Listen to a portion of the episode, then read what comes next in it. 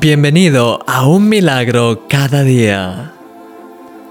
En el pasaje que veíamos ayer, Jesús nos invita a aprender de Él a ser mansos y humildes.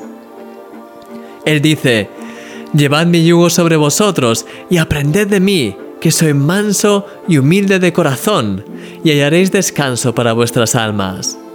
Mateo 11:29 Aquí hay una muy buena noticia, y es que la humildad no es algo con lo que necesariamente se nace, sino que es algo que se puede aprender.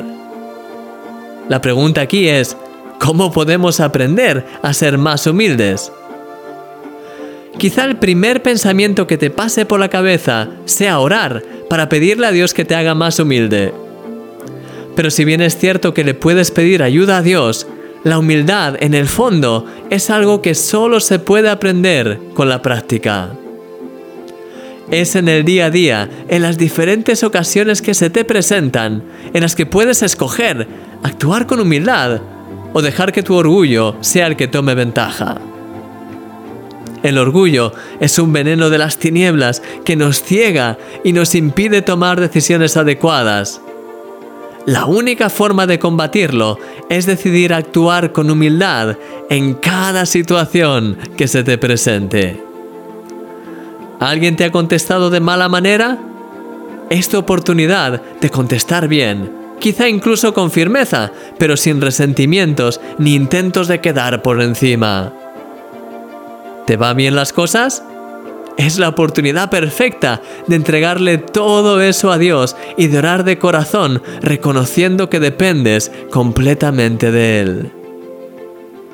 ¿No sabes qué pasos tienes que dar ahora? Pídele constantemente al Señor que te guíe en tu día a día para que puedas hacer su voluntad en todo.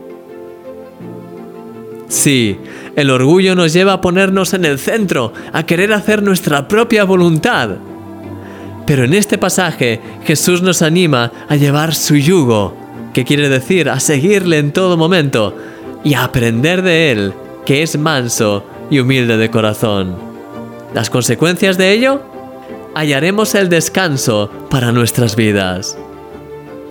Querido amigo, la humildad te inunda de paz. Aprovecha cada oportunidad que tengas en este día para actuar con una humildad genuina y para seguir aprendiendo y creciendo en este área. Eres un regalo de Dios porque eres un milagro.